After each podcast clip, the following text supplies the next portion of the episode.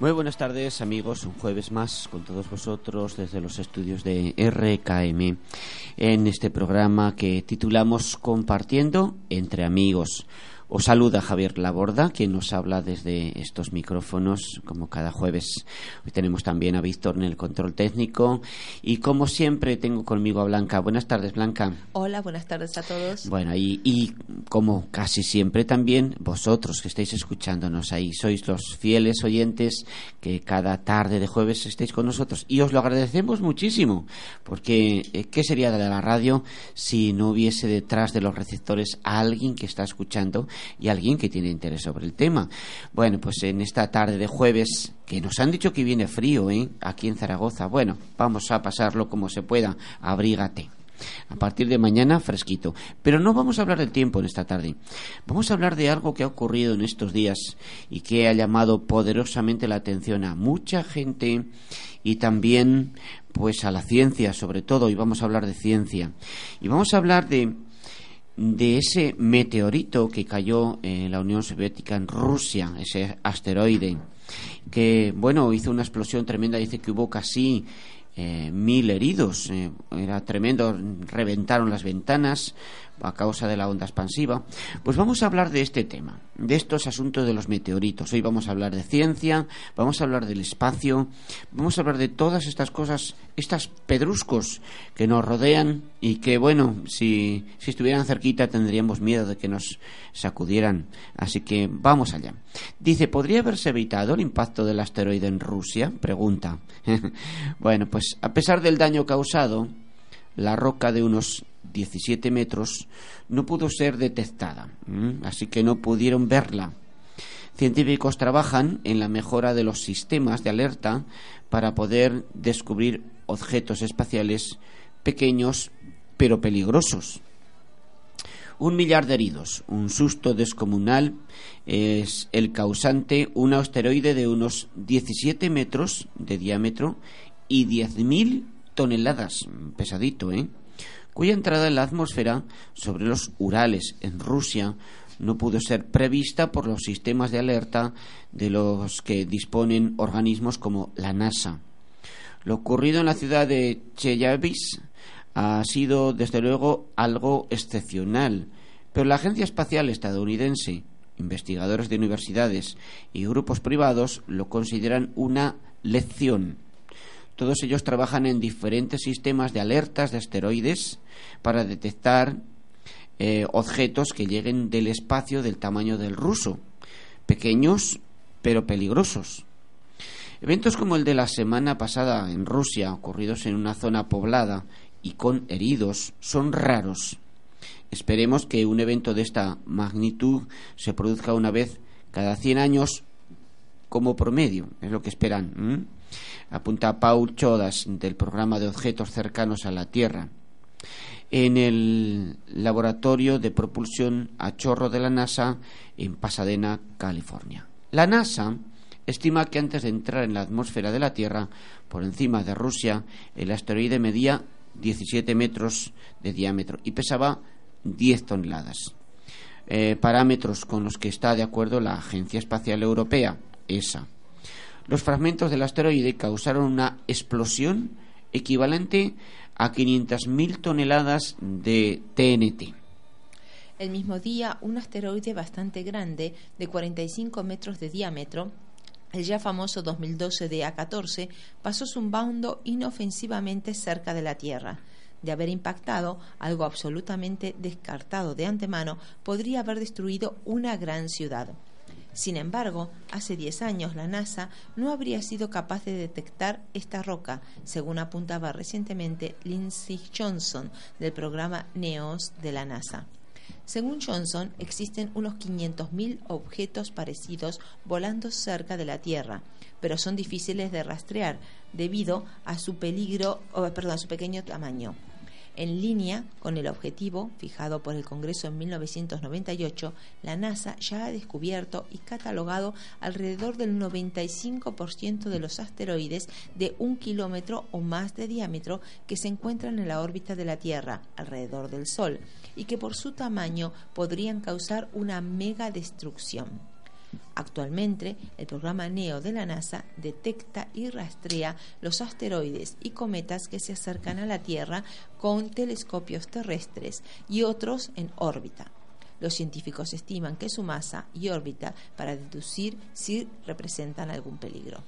Bueno, con este sistema, el radiotelescopio de Arecibo, en Puerto Rico, que cuenta con una antena de 305 metros de diámetro, puede observar con gran sensibilidad un tercio del cielo nocturno y detectar asteroides. Todas las observaciones de asteroides que se hagan en cualquier parte del mundo, incluso por parte de aficionados, deben ser transmitidas al Centro de Planetas Menores, que está financiado por la NASA y administrado por el Observatorio Astrofísico Sisoniano. Pero en tiempos de presupuestos ajustados como estos, la NASA está tratando de desarrollar otros sistemas específicamente capaces de rastrear pequeños objetos en el espacio, como el proyecto de Universidad de Hawái llamado Atlas. Los investigadores afirman eh, que Atlas controlará todo el cielo visible cada noche. Será capaz de detectar objetos de 45 metros de diámetro una semana antes de que lleguen a nuestro planeta. No solo eso, ¿sí? Hay más, ¿verdad? Oh, sí. El objetivo es encuentra, o es encontrar y dar aviso con antelación para que las autoridades puedan tomar medidas para proteger a la población, según Sean Tomry, el eh, investigador principal en Atlas. Dice, el sistema tiene una sensibilidad suficiente para detectar la llama de una cerilla en la ciudad de Nueva York cuando se ve desde San Francisco, por ejemplo. O sea, eso da tiempo, por eso, Es, eh, eso da tiempo suficiente para evacuar la zona y tomar medidas para proteger a los edificios y otras infraestructuras y estar alerta ante el peligro de tsunami generado por los impactos del océano, según la web de Atlas pero los eh, esfuerzos de la NASA eh, son consideradas insuficientes por antiguos astronautas de la agencia y científicos que pasado año lanzaron un proyecto para financiar, construir y poner en marcha el primer telescopio espacial privado para rastrear asteroides y proteger a la humanidad. La fundación llamada B612 está tratando de recaudar 450 millones de dólares para construir y desplegar un telescopio espacial que se llama Sentinel y colocarlo en órbita alrededor del Sol a una distancia de 273 millones de kilómetros de la Tierra para detectar la mayoría de los objetos que, de otra manera, no son visibles. La cuestión es que no vuelva a ocurrir lo de Rusia o algo peor. Exactamente. Bueno, está bien que por los avances científicos. Acuérdate que cuando Javier pasó lo del tsunami, no me parece este de, eh, de Tokio, sino el, el, anterior, bueno, el de Japón, perdón, el, anterior, eh, decían que se había desplazado un poquito el eje de la Tierra. O sea, por un tsunami, eh, unas milésimas, porque si no sería catastrófico lo que nos hubiese pasado, ¿no? Pero que si un tsunami puede producir eso, cuanto mucho más un impacto de un meteorito. En este caso fue pequeño, porque al final 17 metros es pequeño, pero si hubiese sido el que rozó la Tierra, que pensábamos que no iba a pasar y no pasó, pero hubiese destruido una gran ciudad. Entonces la situación eh, con un impacto de esa naturaleza hay que ver el eje de la Tierra cómo hubiese respondido también, ¿no? Sí, no solo eso, sino que un impacto de un, de un meteorito ya importante, bueno, pues no solo produce eso, sino que produce una explosión atómica como si tirases miles de bombas atómicas a la vez juntas. Y no solo eso, sino que produce eh, ese desplazamiento del eje de la Tierra, pero también eh, produce un, un polvo eh, que empaña, dijéramos, toda nuestra atmósfera, que impide que el, que el Sol penetre durante mucho tiempo, se piensa que aquel meteorito que extinguió los dinosaurios, que dicen que extinguió los dinosaurios hace muchísimos años, bueno, pues dicen que eso fue lo que ocurrió, que fue un meteorito grandísimo, eh, hizo un, polvo eh, tremendo alrededor de la Tierra y que ese polvo creó como una micro, como una atmósfera especial que no dejaba penetrar los rayos del Sol y al no entrar los rayos del sol se produjo también una era glacial.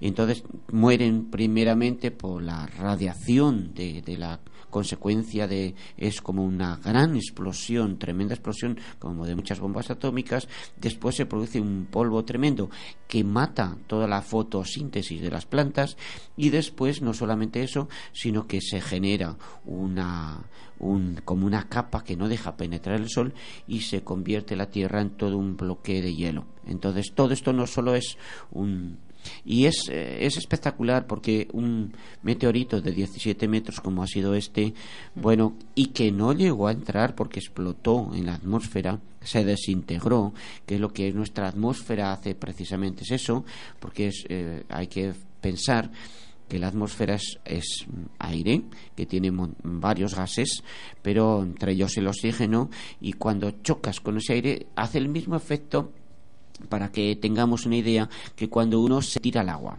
cuando tú te tiras al agua, si entras bien en el agua de cabeza o bien de pie, pues hay poca resistencia. Pero si tú te tiras de panza al, agua y te tiras desde unos metros, bueno, pues te das un golpe tremendo. Entonces esto es lo que ocurre cuando entran estas, estas cosas en la atmósfera. Cuando chocan con la atmósfera, según cómo entran, bueno, pues se producen una explosión tremenda. Es más, los transbordadores que vuelven a la a, la atmósfera, que vuelven a, otra vez a, la Tierra, cuando hacen sus viajes a la estación espacial, tienen que buscar su entrada. No pueden entrar de cualquier forma en la atmósfera, porque si no serían, chocarían, se les pasaría lo mismo. Y además tienen que llevar esos transbordadores unos mm, eh, refrigerantes, unas placas de cerámica que llevan en toda la panza para que ese rozamiento con la atmósfera, bueno, pues no encienda la nave y ese, esas placas cerámicas que tienen eh, se ponen el rojo, pero preservan la nave de, calentarse tanto que se encendiaría, sería, sería tremendo. Entonces, de, alguna manera, no, estamos muy protegidos por una atmósfera y cualquier cosa que entras se trata de desintegrar. Eh, eh, hemos visto muchas veces, yo lo vi concretamente hace dos o tres años, iba de viaje a Madrid y eh, era de madrugada porque tenía que ir de noche y eh, cerca de Barajas vi una bola de fuego que cruzaba y duró un tiempo. Bueno, esto es lo que ocurre con estos meteoritos, algunos son chiquitines y no se ven casi, pero muchos se ven como una bola de fuego que pasa y es que se pone incandescente cuando rozan con la atmósfera y todo se enciende, es por el rozamiento. Eh, es, es algo que ocurre y es así como nos protege la atmósfera de todas las cosas que quieran entrar. La verdad que está, la atmósfera está muy bien diseñada y es un buen protector de la Tierra. La mente que ha pensado la atmósfera, te digo que es una mente maravillosa. Así que muy sabia. Muy sabia, muy sabia, muy sabia. bueno, es lo que ocurre. Eh, hablaremos también de esto, pero mm, de alguna manera, cuando viene la temporada de las estrellas fugaces, porque hay una temporada en astronomía donde mucha gente sale a mirar al cielo por la noche, bueno, pues las estrellas fugaces son simplemente eso, son pequeños restos de partículas que entran en la atmósfera y se encienden. Entonces se ven como luminosas. Algunos dicen, ay, es una estrella que va corriendo. Yo recuerdo que cuando éramos pequeños decíamos, mira una estrella que se mueve, una estrella. No, pero no son tanto estrellas, sino son pequeños fragmentos que caen en la Tierra. Les llamábamos estrellas fugaces. se, se, les llama estrellas fugaces, se les llama estrellas fugaces. Y son pequeños fragmentos que entran eh, mm, en la atmósfera y se encienden. Entonces, continuamente están entrando en la Tierra pues miles de kilos continuamente están cayendo. Se ha oído en muchos eh, sitios de que ha caído una piedra, que ha caído no sé qué. Bueno, pero tanto como lo que pasó en Rusia, este ya era un poquito grande. 10 toneladas. Si cae en el océano y no pasa ningún barco, no hay ningún problema. Sí, por eso dice que también tiene que estar alerta, porque si cae una piedra de estas grandes en el océano, bueno, el agua hace también una cierta amortiguación, pero también produce un tsunami. Cuando tiramos una piedra a un charco o a una laguna o a un estanque, pues hace una onda que se mueve y esa onda llega a las orillas del, del estanque entonces se ve que el agua sube un poquito. Bueno, pues esto es lo mismo el principio que pasa con el tsunami. Cuando cae una piedra eh, grande, el agua se va moviendo inunda las costas. Entonces hay que tener mucho cuidado y está bien que, que protejan y que estén prevenidos. ¿Cuántas películas y cosas hay sobre este asunto, verdad? Bueno, vamos a ir con un tema musical y yo voy a dar nuestros teléfonos. Nos podéis llamar, quizá eres aficionado a la astronomía o a la ciencia o te gustan estos temas, pero lo que sí que incluso personas bueno, que no están puestas en la ciencia. Esta semana me dijeron, mira, pero fíjate lo que pasó, pero qué tremendo, qué tal. Bueno, fue algo impactante que hace muchos años que no ocurría algo parecido y que ha llamado la atención. Bueno, nuestros teléfonos son el 976 57 3215 y 976 57 3216. Rei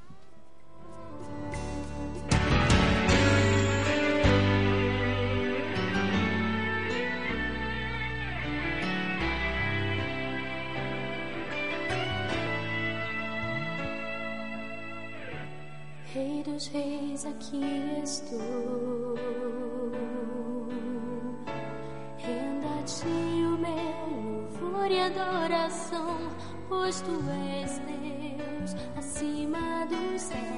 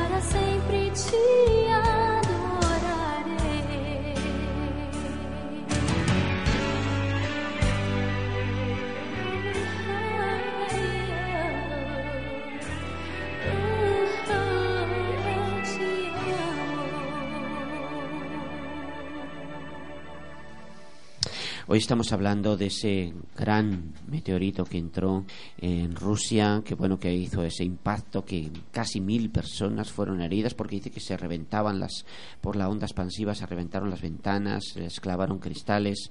Eh, Es, una más que lo que cayó fue la explosión que produjo al entrar en la atmósfera y que bueno no se pudo detectar porque venía a muchísima velocidad y y, todavía no tenemos pues los elementos para detectar piedras tan pequeñas porque 17 metros a millones de kilómetros bueno pues eh, es, es muy difícil de detectar No obstante, Javier se ha avanzado mucho porque en el año Sí. 1995 eh, tenemos un plano de investigaciones y es muy, muy bajo. El- lo que, digamos, se había investigado se podía llegar a detectar de los meteoritos que venían hacia la Tierra. Digamos, era como un 15, un 20%, en relación ahora que hay ya un 400%, ¿no? O Sí, sea que sí. en proporción teníamos de un 10 a un 15 en 1995 y ahora detectamos 400. Ujú. Entonces es am- muy amplio lo que se llegó a hacer en estos últimos 15 años, ¿no? Todo lo que es la, la investigación y en todo lo que es en descubrimientos de asteroides próximos a la Tierra.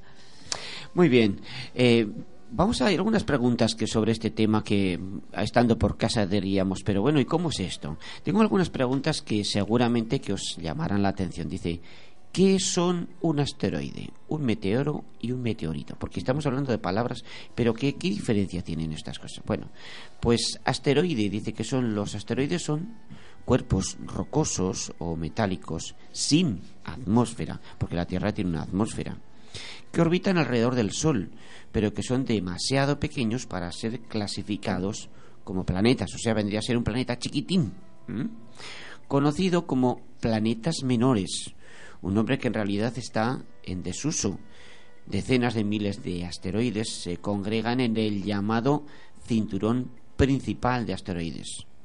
Es un el cinturón de asteroides es un cinturón entre Marte y Júpiter, eh, situado entre las órbitas de Marte y Júpiter. Dice que se cree que los asteroides están compuestos por el material primordial del sistema solar. Eh, la roca que hizo una aproximación de récord el pasado viernes, la semana pasada, llamada 2012 DA14, de 45 metros, es eso es un asteroide. Así que esas medidas más o menos tiene un asteroide. Por supuesto que asteroides hay grandísimos también, como veremos más adelante, incluso en ese cinturón de asteroides que está entre eh, Marte y Júpiter, que hay un gran espacio ahí, es como que no se hubiese formado un planeta. Los astrónomos dicen que no se llegó a terminar de formar y el planeta son todo rocas sueltas. Bueno, pues algunos de esos trozos son casi la cuarta parte de la Luna, o sea que hay algunos pedazos bastante grandes. Pero vamos a lo que es un meteoroide, ¿sí? Sí, el objeto que cayó en los Urales de 17 metros, según la NASA y la Agencia Espacial Europea, no está relacionado con el 2012 de A14. También puede considerarse un asteroide. Así lo denomina la ESA en su web. La ESA, repetimos, es la Agencia Espacial Europea. Aunque según definiciones más estrictas se queda tan solo en meteoroide. Un meteoroide es un cuerpo menor del sistema solar. Entonces se denomina así los objetos que van de 100 micras hasta unos 50 metros de diámetro, o sea, mayor que el polvo cósmico y menor que un asteroide. Pero estos límites de tamaño no se utilizan de forma estricta. Por ejemplo, la Royal Astronomical Society, Society considera meteoroides solo a los cuerpos celestes entre 100 micras y 10 metros. Ahora, ¿qué es un meteoro? Es la estela de materia incandescente que deja detrás de sí un meteoroide al atravesar la atmósfera. Por ejemplo, lo que se vio en los cielos de Rusia fue un meteoro, como también lo que son los que atraviesan el cielo en las hermosas lluvias de estrellas como las Perseidas. ¿Qué es un bólido y qué es un superbólido? ¿Mm? Estamos viendo entonces lo que es asteroides, meteoro, meteorito, mm, bólido, superbólido y luego miraremos el meteorito. El bólido y superbólido es cuando un meteoro es muy brillante, e incluso más que Venus, se le denomina bólido. Si llega a eclipsar la luz del Sol, se convierte en un superbólido. Entonces, el que iluminó el cielo de Rusia fue un superbólido. Popularmente se los conoce como bolas de fuego. ¿Mm? Y el meteorito es el que se hace referencia a los restos de los meteoros que sobreviven a la combustión de la entrada a la atmósfera. No se desintegran por completo y alcanzan la Tierra. Lo que los científicos han encontrado en los alrededores del lago helado de Cherbarkul en Rusia son meteoritos. Sí, meteoritos son esas piedrecitas que dice que algunas son muy pequeñas y que están ahora muy valoradas porque eh, sacan un valor incalculable científico. Dicen algunos que están más valorados esos meteoritos que el oro. O sea que me gustaría encontrar alguno de estos. Yo lo vendo rápido. ¿eh? no soy muy apasionado por los meteoritos, coleccionar meteoritos. Bueno, pero algunas otras preguntas. ¿A qué altura se producen meteoros? Estos que incandescentes que se ven, estas cosas como la lluvia de estrellas que decimos. Bueno, pues desde el espacio todo el tiempo cae sobre la Tierra meteoroides. Cuando están a unos 120 kilómetros del suelo, a 120 kilómetros de altura, el aire los roza y los hace resplandecer con un color blanco, casi blanco. Cuando esto pasa, vemos los haces de luz a los que llamamos meteoros. ¿eh? Así que es, lo que yo he contado antes. Yo vi uno de estos eh, llegando a Madrid y bueno, y vi una bola de fuego que pasaba. ¿Dónde aparecen asteroides? ¿Mm? Pues la mayoría de los asteroides se encuentran en un anillo ancho, mitad de camino entre las órbitas de Marte y Júpiter, lo que hemos estado hablando antes. Este se llama cinturón de asteroides. Pero algunos de ellos, algunas veces, salen de esas órbitas del cinturón y cada tanto se acercan peligrosamente a nuestro planeta. Hay dos pequeños grupos que se denominan troyanos, que rodean al Sol en la órbita de Júpiter. O sea que la mayoría están entre Júpiter y Marte. Hay un montón de rocas, millones, millones y millones de, de rocas ahí flotando que no se llegó a construir ese planeta.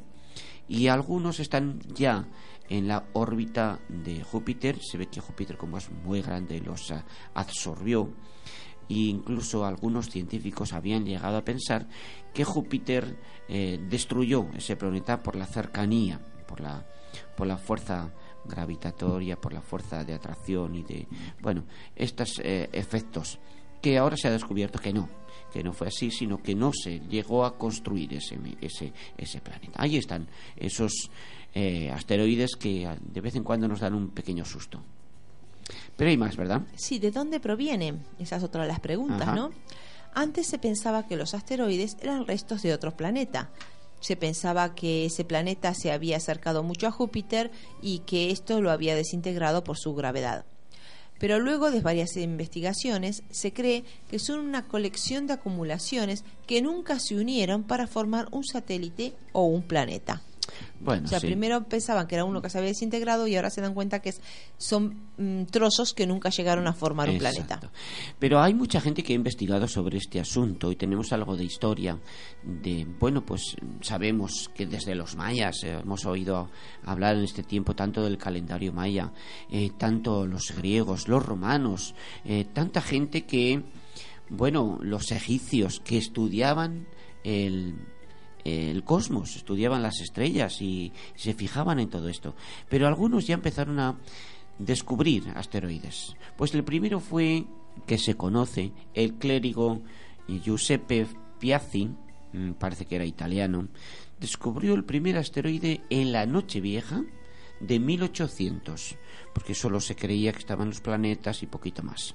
Pues este descubrió ya el primer asteroide en la Nochevieja de 1800, mientras trabajaba en la mm, compilación de un nuevo catálogo estelar, halló un punto luminoso en la constelación de Tauro, que antes no existía.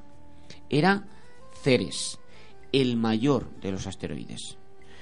Este es el que hemos dicho que tiene casi como una cuarta parte de la Luna. En 1802, Olbers descubrió Palas, el segundo, y Harding encontró el tercero, Juno en 1804, a partir de finales del siglo XIX y principios del XX. Cuando se empezó a usar este campo, la fotografía creció el número de descubrimientos de forma exponencial. las fotografías ayudaron muchísimo. A principios del año 2000 ya había más de 13.000 catalogados, cuyo movimiento nos es conocido. Hoy, la lista de mayores cazadores de asteroides la encabeza Eleonor Helling, que desde el Observatorio del Monte Palomar ha hallado al menos 17, entre ellos el primero del tipo Atenea. Le sigue el astrónomo Rob McNaught en la Universidad Nacional de Australia, con unos 14, pero quizás los más conocidos sean Caroline y Eugene Schumacher. Este último, fallecido en 1997, es el primer ser humano cuyos restos descansan en la Luna. Muy bien, hay muchas cosas, por ejemplo, hay muchos objetos celestes que están ahí. Dice, este artículo dice, pero ¿cuántos objetos celestes hay de estas características que se aproximan a nuestro planeta. Ese es el problema. ¿Cuántos se aproximan?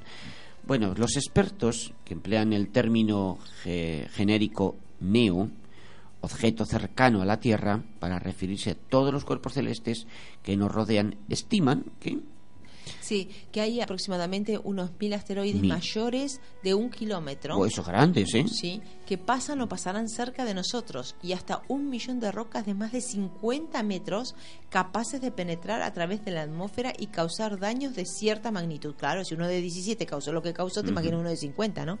Además, se vigila el movimiento de 449, a los que la Unión Astronómica Internacional considera especialmente peligrosos, si bien se cree que ninguno de ellos impactará contra nosotros en las próximas décadas. o sea que antes no nos enterábamos, antes del año 1995 no nos enterábamos porque pasaban, pero como las cosas, mm, los estudios no estaban tan avanzados, ni las investigaciones tampoco, ni los eh, aparatos que tenían no los podían detectar, vivíamos más tranquilos. Ahora, como sabemos todo lo que hay, pues es más para preocuparse. Esto es un poco como las enfermedades, porque alguien dice, bueno, se murió de esto, del otro, y no sabían muchas veces qué, qué cosas, pero cuando se van descubriendo las enfermedades, bueno, pues ya uno dice, pues se murió de cáncer, se murió de no sé qué, se murió de... La impotencia de no de, una enfermedad que la persona se muere y no se sabe... Y no se sabe.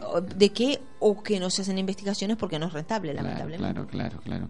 Bueno, pues eh, eh, lo que sí que están haciendo investigaciones y están ya poniendo proyectos en marcha para podernos defender. Hemos, todos hemos visto esas películas de Armagedón, esas piedras que vienen que van a destruir la Tierra y todo esto. Bueno, pues eh, estos son películas, pero también pueden ser realidades y ya están poniendo en marcha algunos eh, experimentos de cómo desviar. Hay por lo menos 7 a 10 más o menos eh, formas que están investigando como una nave espacial o bombas atómicas o tantas cosas podrían hacer chocar contra estas piedras y desviarlas. No solo destruirlas, sino desviarlas. Sí, no, iba a justamente lo mismo. Ajá, sí, sí, sí. Bueno, pues las primeras crónicas sobre impactos de grandes meteoritos se remontan a la antigua China. Concretamente, el hallazgo en este país de una roca errante de 5.000 años de antigüedad muy cerca del mausoleo del mítico emperador amarillo, primer regente chino. Puede explicar la muerte del mandatario que, según la leyenda, fue llevado al paraíso a lomos de un dragón. Esto dice la leyenda, podría ser muy bien una bola de fuego. Más reveladora parece una historia local que recuerda que por entonces la región fue devastada por nueve dragones que causaron un gran cataclismo. Esto podría referirse a lo mismo. También en este país, un fenómeno descrito como un enjambre de piedras que caían encendidas del cielo acabó con la vida de 10.000 personas en la provincia de Shanxi en 1490. Lo cierto es que algunos de estos objetos son realmente grandes, como el meteorito Jova West de 60 toneladas, hallado en una granja del sureste de África. Sin embargo, los más preocupantes son aquellos cuyas dimensiones oscilan entre las varias decenas de metros al centenar. Al menos uno de estos proyectiles capaces de destruir una ciudad nos visita cada siglo. Pero ¿qué ocurre cuando el cometa o el asteroide que nos rodea es aún mayor? Según los astrónomos, es extremadamente raro que un cuerpo de más de 200 metros, suficientemente grande como para causar un desastre a gran escala, impacte contra nuestro planeta. De hecho, una colisión con un asteroide así solo se produce una vez cada 100.000 años. Ahora, en el caso de un cometa de ese tamaño, el suceso es aún más infrecuente. Tiene lugar uno cada 500.000 años. Hoy los científicos disponen de suficientes pruebas para creer que una de estas rocas mayores causó la extinción de los dinosaurios. Un asteroide de unos 10 kilómetros de diámetro se encontró con la Tierra hace 65 millones de años y cerca de las costas de Yucatán, en México, dejando un cráter submarino de 1.100 metros de profundidad y 180 kilómetros de diámetro. Los billones de toneladas de polvo y gas lanzados a la atmósfera habrían bloqueado la radiación solar al menos durante seis meses, interrumpiendo la fotosíntesis y provocando un brusco descenso de las temperaturas que daría paso a una era glacial. A la muerte de las plantas le habría seguido, sin duda, de la gran parte de la fauna. Bueno, esto es lo que podría ocurrir, pero no va a ocurrir. Tenemos que ser positivos, no tétricos, no va a ocurrir. No, porque en estos 500.000 años que hay o 100.000 años yo creo que la vida llegó después y pasa después. bueno, la vida humana, ¿no? no Sí, sí, sí. Y sobre todas las cosas tenemos alguien que nos guarda y es el constructor de este gran universo. Él sabe cómo lo ha creado y sabe cómo guardar la especie humana que él creó. Bueno, vamos a ir con dos teléfonos, un tema musical también, mientras tanto, y hablaremos un poquito más. 976 57 32 15 y 976 57 32 16.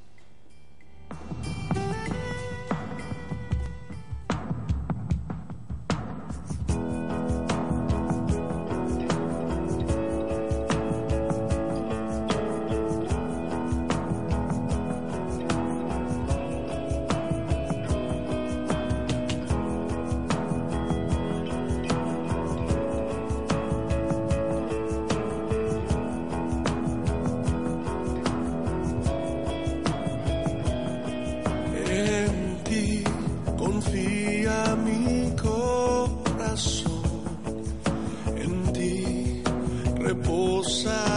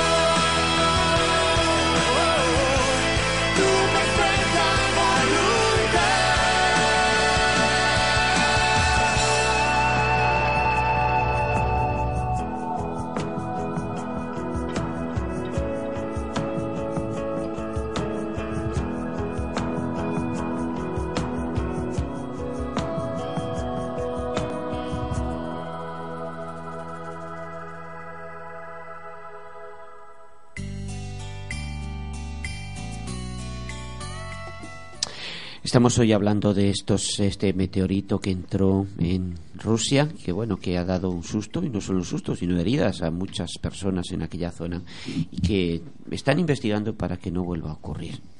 Bueno, la Biblia no nos habla mm, de meteoritos. Sí que vemos que, por ejemplo, los magos de Oriente seguían una estrella y que, por supuesto, que la Biblia nos habla de, de, cosas así, de estrellas errantes en algunos lugares, pero yo he querido escoger algo que nos hable del cielo, del cielo, de este, de este cielo que, que estamos observando. Bueno, pues nos dice en Mateo 24 algo sobre el cielo, ¿verdad, Blanca? Sí, en Mateo 24, 35 dice, el cielo y la tierra pasarán, pero mis palabras no pasarán. Hay algo que la Biblia nos asegura que este cielo que vemos bueno, pues pasará, un día pasará. Eh, esperamos de que tarde mucho tiempo, ¿verdad? Pasar. Pues el cielo y la tierra pasarán, pero hay algo que nunca va a pasar, que es la palabra de Dios. Lo que Dios ha dicho, eh, eso no va a pasar. ¿Qué es la palabra de Dios? Bueno, pues la palabra de Dios está reflejada en este libro que llamamos la Biblia, que para los que no son creyentes puede ser un libro histórico, un libro religioso, y no pasa de, un mero libro. Eh, es curioso que es el libro de más venta de todo el mundo, de toda la historia. Eh, nunca se ha vendido un libro, tanto, nunca se ha publicado tanto, eh, está editado más lenguas que ningún libro en la historia. Y la Biblia y la Biblia que habla sus autores eh, se han llevado miles de años de diferencia desde los que escribieron unos a los que escribieron otros.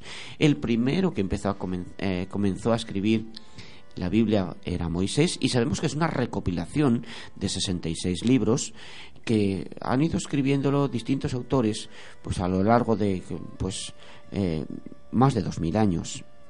Entonces hace casi dos mil años que se dejó de escribir y dos mil años atrás se empezó a escribir, Moisés empezó a escribir. Así que bueno, hay mucha historia en este libro y lo que sí que vemos que para algunos es un libro histórico, para los que no son creyentes, pero las, para los creyentes es un libro que tiene una continua relación unos libros con otros, unas partes con otras, y que nos habla nuestro corazón, nos habla nuestra vida.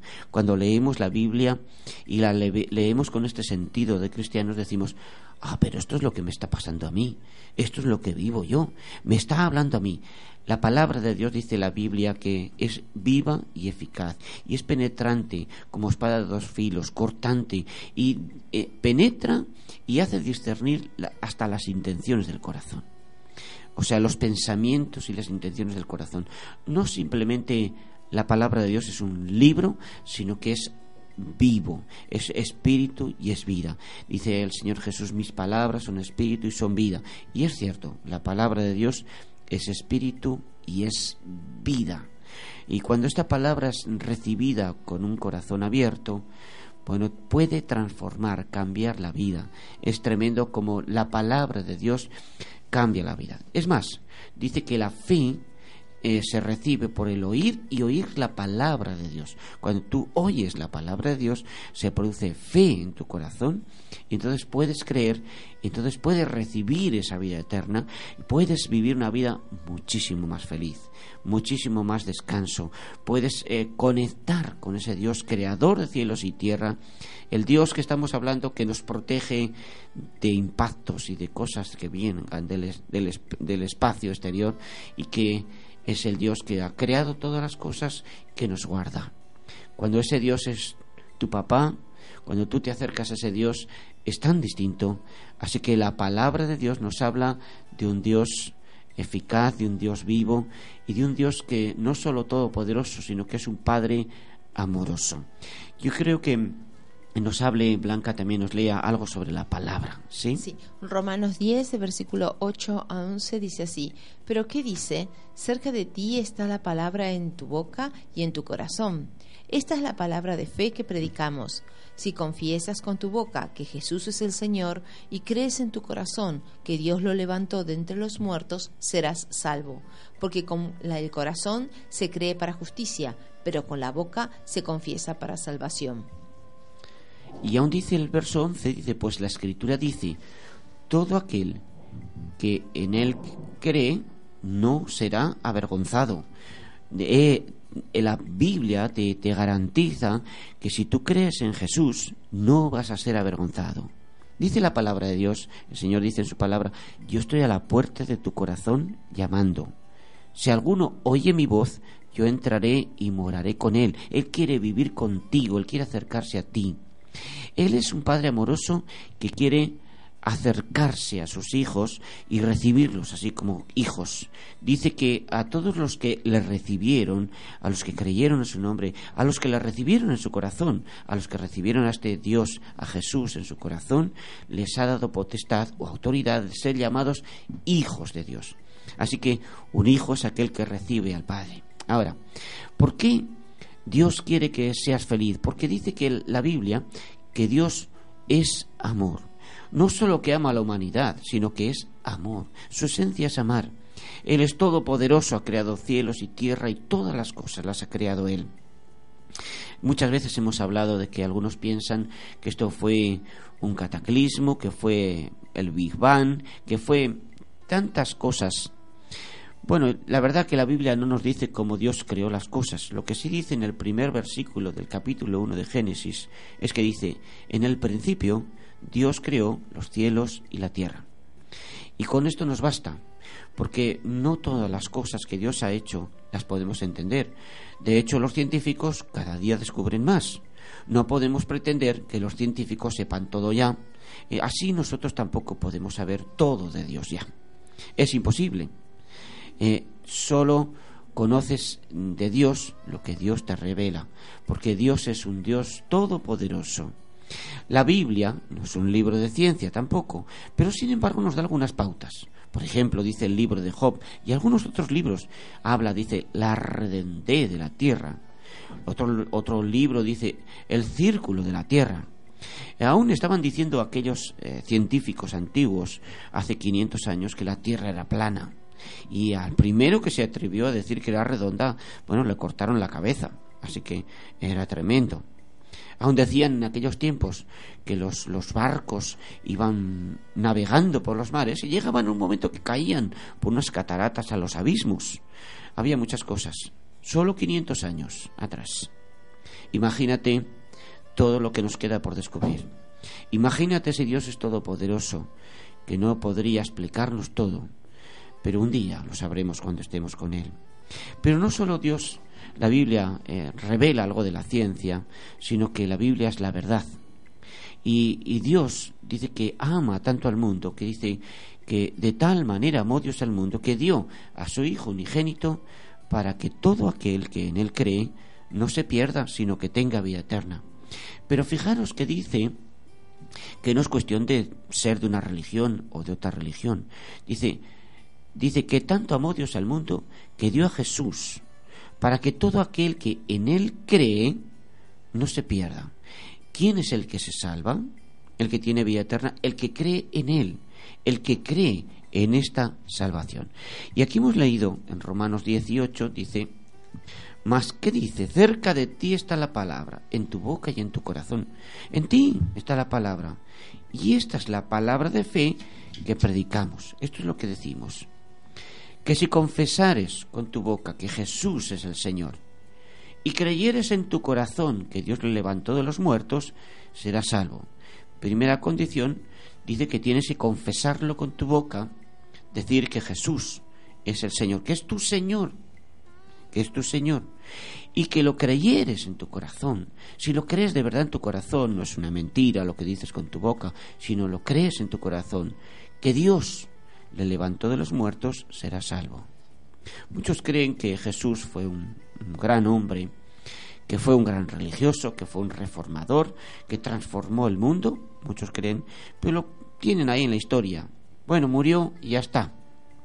Pero eh, la Biblia dice que no solo murió, sino que al tercer día resucitó y que es poderoso para resucitar a aquellos que mueran en Cristo Jesús también. Dice que si confesares con tu boca que Jesús es el Señor, creyeres en tu corazón que Dios le levantó de los muertos, serás salvo. Porque con el corazón se cree para justicia, pero con la boca se confiesa para salvación.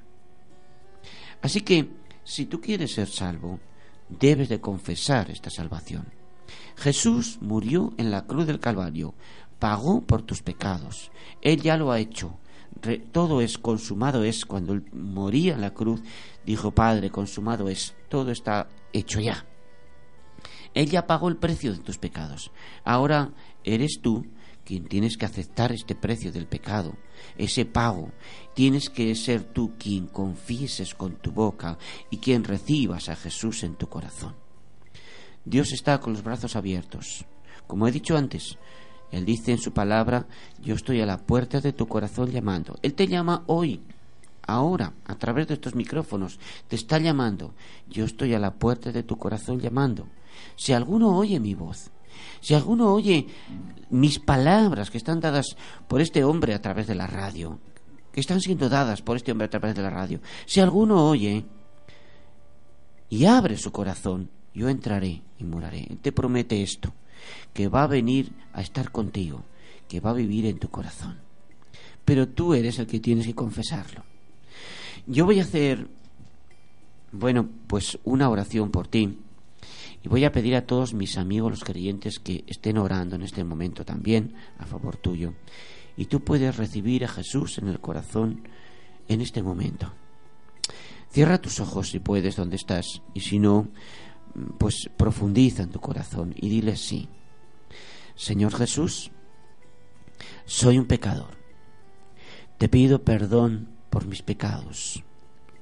Señor, te necesito. Acepto ese sacrificio en la cruz a favor mío. Señor, te pido que vengas a mi vida. Señor, te acepto como Señor y Salvador de mi vida. En el nombre de Jesús. Amén. La Biblia dice, el que a mí viene, yo no le echo fuera. Así dice el Señor en su palabra.